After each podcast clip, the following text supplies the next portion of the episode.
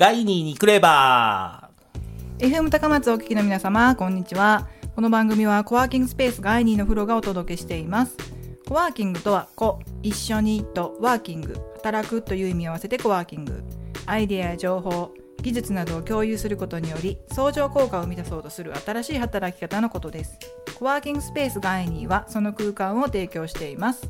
詳しくは高松ガイニーでインターネット検索をしてみてくださいね。番組ではガイニーにお立ち寄りいただいた方々を中心にクレバーな部分をお話しながらご紹介していきたいと思います。まさにガイニーにクレバーと英語で巧みなという意味を掛け合わせたガイニーにクレバー。今週のゲストは長坂武樹さんです。こんにちは。こんにちは。まずは自己紹介からお願いします。はい、えー、愛知県から参りました。子どもたちの心を育む環境づくりを理念として活動をしております。一般社団法人情報教育研究所の代表理事をしております。長坂と申します。よろしくお願いします。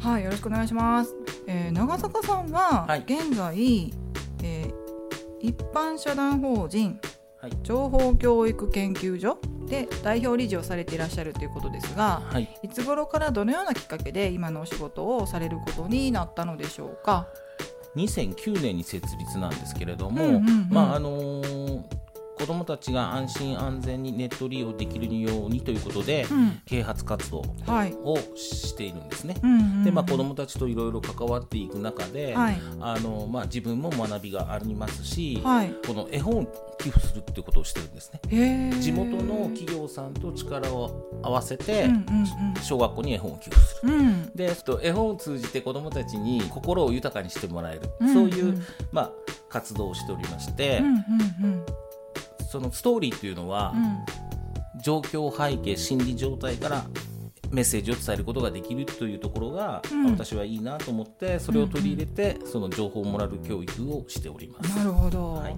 お子様の教育関係のお仕事をされてて何か感じることってありますか？あの今子どもたちと関わっているとこうんうんう強く感じることが、はい。あの世代間の違いなんですけど、はいまあ、価値観っていうんですかね。うんうんうん。で俗に言う Z 世代とうん。言われるらしいんですが、はい。これはあの今の中高生大学生ぐらいをはい。Z 世代というらしくて、はい。まあ、アメリカのマーケティングの研究として、うん。消費者行動を調査する上で、うん。まあ、例えばあの今年の成人式の子はこんな世代間だから、こんな感じで、えーマーケティングしたらいいねとか、うん。商品開発こうしたらいいねとか、うん。うん。今お家作る世代はこんな感じだから、うん。こんな PR 広告をしたらいいねっていうようなそういう参考にするために、うん。その世代間価値観っていうのをこう調べてるそうなんですね。そうでね。その Z 世代というのは、うんうん。なんかまあどうやら、うん。えー特徴としては、うん。完璧を求めないとかうん。独自自分独自のスタイルであったりとか、はいはいはい。オープンなコミュニケーション、うん。まあ、あのツイッターとか、うんあのインスタ見てもらっても分かると思うんですけども、はいはい。すごくオープン。はい。で、まあ、あらゆる場面で平等を求めるというふうにも言われてます。でね。あのうん。ネットツールを、えーっとこう同時に使いこなすという意味では、うん。それを普通に使いこなすという意味ではこう、うん。パラレルに物事ができる世代とも言われてるんですね。パラレルに。はい、な同時に物事ができる。うんうんうん。だから例えばゲームをしながら、はい友達と LINE をやったりテレビを見たり、はい。い、ろんなことを、うん。ができちゃう世代はいそうですね。うちの息子もやってます。でしょ、うんうんだからそういう子たちを見てて、うん。ああのーあこの子たちが将来日本を作っていくんだなと、うん。えーっとなんかおじさんおばさんは今の子はってこう批判する場面もありますけど、うんうん。本当にこう面と向かってか、うん。か彼らの、うん。えー価値観を受け入れると、うん。十分期待はできるかなっていうふうには思ってますうね。んなるほどね。だからもうそのこの令和元年に就職した子令和1年生っていう人もいますが、はい。彼らがまさしく Z 世代のうん。頭で、うん。えー彼らには多分年賀状を出す習慣は多分ないでしょうし、はいはいはい。明けましておめでとうもないかもしれないし、うん。でもお年玉はもらえますけど、だけどそのあ、えー、と年賀状出さないからって批判するんではなくその価値観を受け入れてあげると、うん。その子どもたちの新しい考え方をうん。自分が勉強できて楽しいなっていうふうにこう感じてますね。でも僕らは、えー、とバブル世代と言われる時代を生きてきてですね、うんそれこそクルーザー乗ったりとか、ヘリコプター乗ったりとか、うんいろんなあのちょうどそうですねジュリアナ東京がうん全盛期の時代はいにこう青はい春を過ごしてきたものですから、はい。やっぱり今の子たちと価値観は全然違うんですけれども、はい。あのそれをこう振り自分の青春時代を振り返って今の子たちを見ているとはい。あーこれからの時代ってどうなるのかなってこう考えさせられること。それはいい意味でね、うん。考えさせることがたくさんありますね。なるほどね。はい。わ、かりました。ありがとうございます。はい。ありはいがとうございます。えーガーニーにクレバーではゲストさんにお気に入りの曲や思い出のある曲などを2曲選んでいただいています。ここで中坂さんの選んでいただきました。最初の曲をお聴きください。はい、えークラスで夏の日の1993中坂さんの選んだ1曲目はクラスで夏の日の1993でしたこの曲を選ばれたのはなぜなのでしょうか？えっとですね、はい。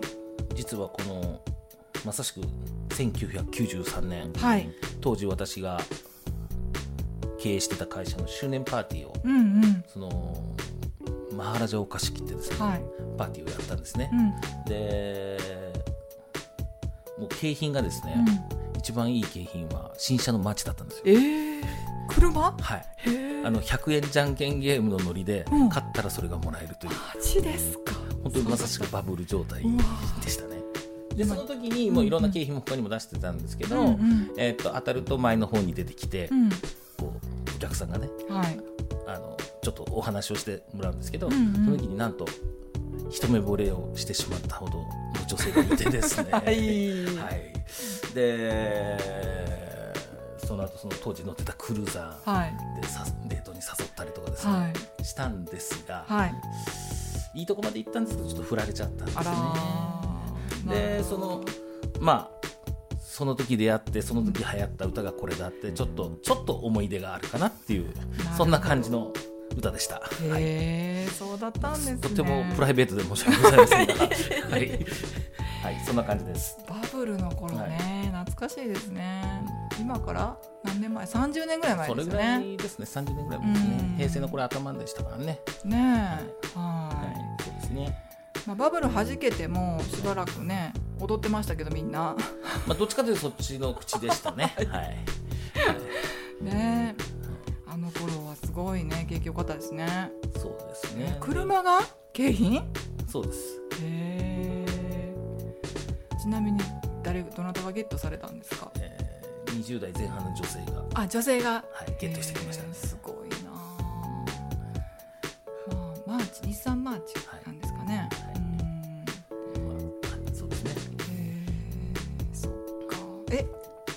あれですよね長坂さんのところ名古屋ですよね。そうですね。愛知県ですね。トトヨタなのに？日産？あ当時あのあのマーチすごく売れてて。あそうなんだ、はい。あのあ人気商品人気車種だったっていうと、はい。まあ、いろいろ事情あったんですけど、うんうんまあ、なぜか日産のマーチでしたね、へはい。えなるほどね。うんうんうんうん。まあね時代の移り変わりってはや早いですよね。そうですね。あっという間にあれから30年。はいはいですね。はいもう、ね、インターネットができて、うん。でガラケーからスマホに変わって、はい。で LINE ができて、うん。もうコロッコロ変わってますよね。そうですね。流行りのね。今年からもう 5G と言われ、はい。えー男性2時間のドラマが3秒でダウンロードできる。時っていう代が時代が来ちゃいますからね、うん。はい。この速度がすごいことですよね。そうですね、はい。あのーまあ、ご存知の方はご存知でしょうけれど、うん。もうこれがこれだけ速くなるから自動運転とか、うん。その遠隔医療っていうことができるようになるとか、うんうんうん。まあ、もう確か CM でやってると思いますけど、うん車についたドラレコ。ドラレコはいはいはい。ドラレコーこれがダー、うん。4時以上かなんかの衝撃があると、うん。保険会社のセンターにも情報がいって、えー。すぐけ電話がかかってきて、はい。お体大丈夫ですか？お車はどうですか？じゃあはい。レッカー行かせます、すごいサービスが。そんなことをしてる間に12秒後には過失割合が出てしまう。へえ12秒で。なんかデータベースにアクセスして GPS のデータとあとカメラに映った速度等を出してですね、は過失割合が出てしまうというそんな時代。ああそっか。でも考えてみたらなんかいっぱい街中もいろいろカメラがあって、はい。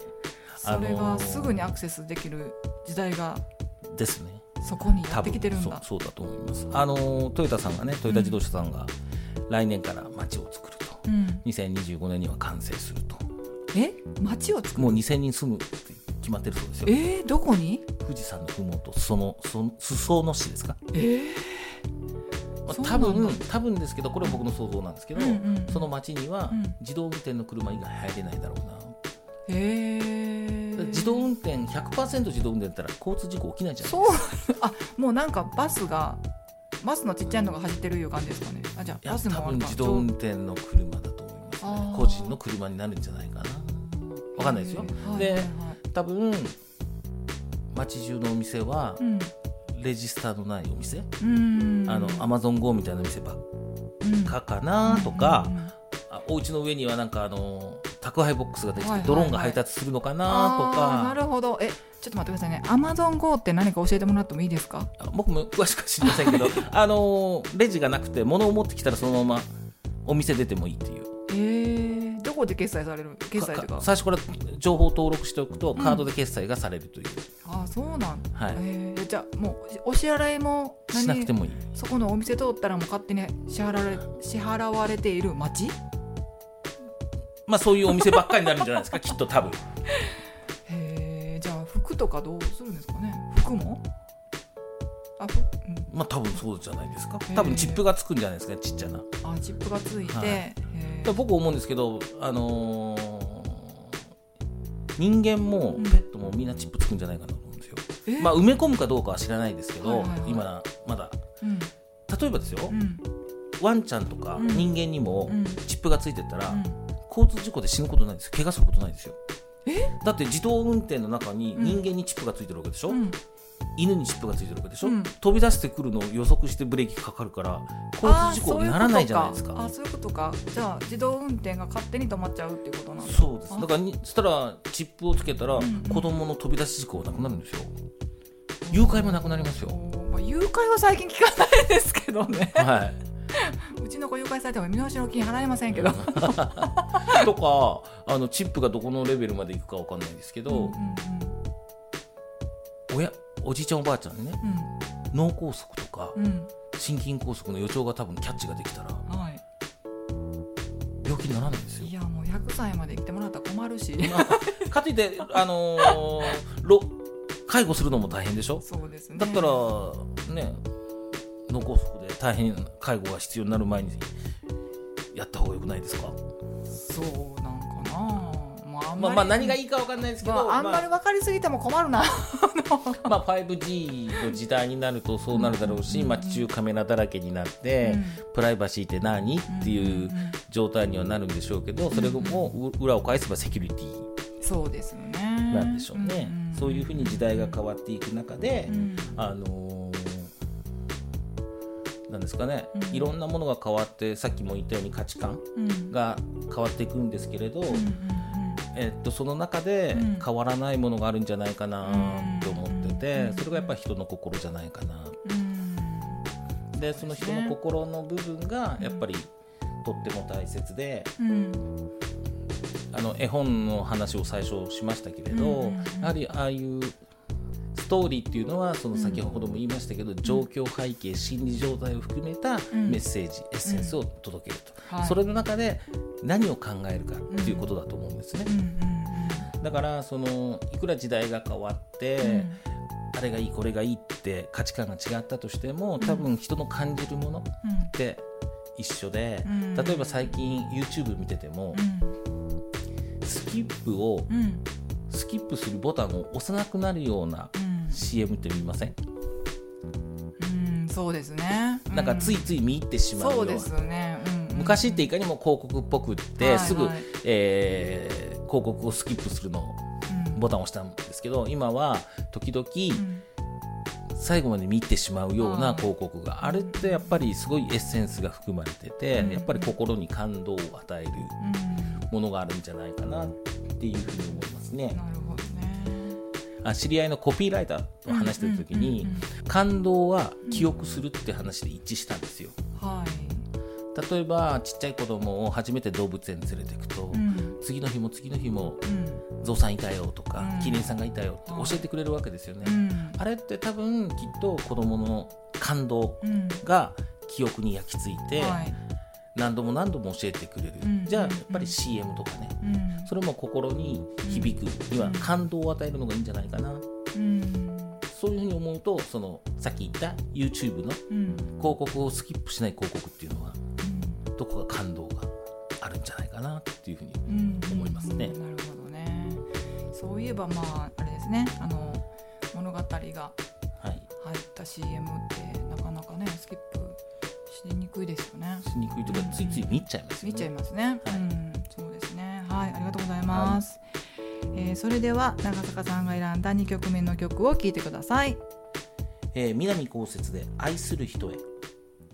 長坂さんの選んだ2曲目は南こうで愛する人へでした。この曲は何かエピソードとかあって選ばれたのでしょうか？はい。これもたまたま友達に誘われて行ったコンサートで、はいえー、後節がこれギター1本でうん。弾き語りしたんですね、はい。でそのサビの部分はギターもなしでうん。歌ったその時にすごく感動した記憶があってですね。はい。いつも聴いてる同じ曲なんですけど、うん。表現を変えるだけでこんなに感動するんだとうん。いうのがなんかすごく印象深くてですうんね、うんうん。もうアーティストってこういう人を言うんだなみたいな。きっとまあもちろんあの歌手だけじゃなくっていろんな芸術アーティストですよね、あの人を感動させることができる人って何か違うんだよな、はい。こう自分も人を感動させることができたらいいななんていうふうに思っています、なるほど、はい。そうなんですね。うーん。ありがとうございます。はい、えーそれでは次のコーナーに行きたいと思います、はい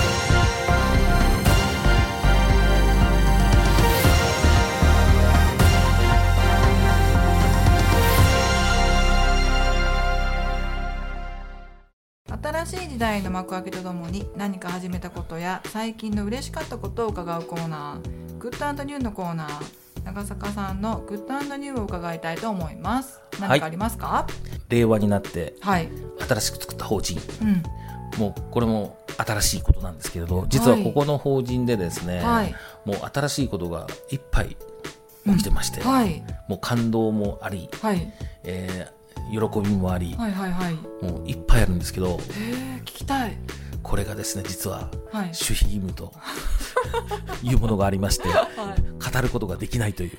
えもうあのタイミング的にちょっとしたら言えることもあるかもしれませんが今新しすぎてですねちょっと、あの公共の電波に載せるわけにはいかない。ー、なんですって？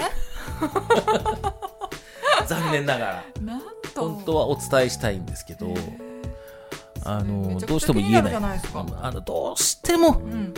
知りたい人はちょっとあのガイニーさんに問い合わせていただければ、きっとフロさんが答えてくれるんじゃないかなと思いますけど。ちょっと公共の電波に載せるわけにいかないんですいません。もともとこの法人はその、情報教育研究所の子ども関係で新しい、そのまた法人作ったんですけれど、うんうんうんうん。でまあ今やってるのはその子どもに関わってるんですが、多分今年からはもう一個違う分野に入っていくんだろうなっていう。うん。ごめんなさいね。中身が分かんないような 話ばかりで、はい、ちょっと言えない。そうなんです。ね、いはい。あの新しいその法人の名前とかは教えてもらってもあそれは別に問題ないです。はい。はい。えー一般社団法人コミュニケーションワーカー支援機構。うん。まあ、この法人の趣旨としては、うんえーっと、コミュニケーションスキルを活かしてうん。収入の柱を作ろうよ。例えば、その、専業主婦の人がうん。結婚前はうん。何かのプロだったっていうこともあるわけじゃないですか。会計事務所にいたとか、うん。キャド書いてたとか。うんでもそれが子育てであったり、うん。介護であったりして、ん。家になんか入ってしまう。はい。それをなんあのテレワークっていう形で、うんコミュニケーションスキルを生かしてうんうん収入を得ることができないか。そのための育成とうん。仕事の創出ということをうん。理念においてうん。この法人を作りました、なるほど、はい。そうなんですね。この時代の移り変わりの時にうん。いい仕事をさせてもらえるんじゃないかなとは思ってます。あ令和スタートのねはい。会社なのでね。はい、5月8日登記です、はいすごい。楽しみだ。はい。はい。ありがとうございます。はい、今週のゲストは子どもたちの心を育む環境づくりを理念に活動されている一般社団法人情報教育研究所代表理事の長坂武樹さんでしたどうもありがとうございましたどうもありがとうございました。この番組はあなたに新しい視点から発見と気づきを提供し新たな未来を創造する株式会社ライトプレイスがお送りいたしました。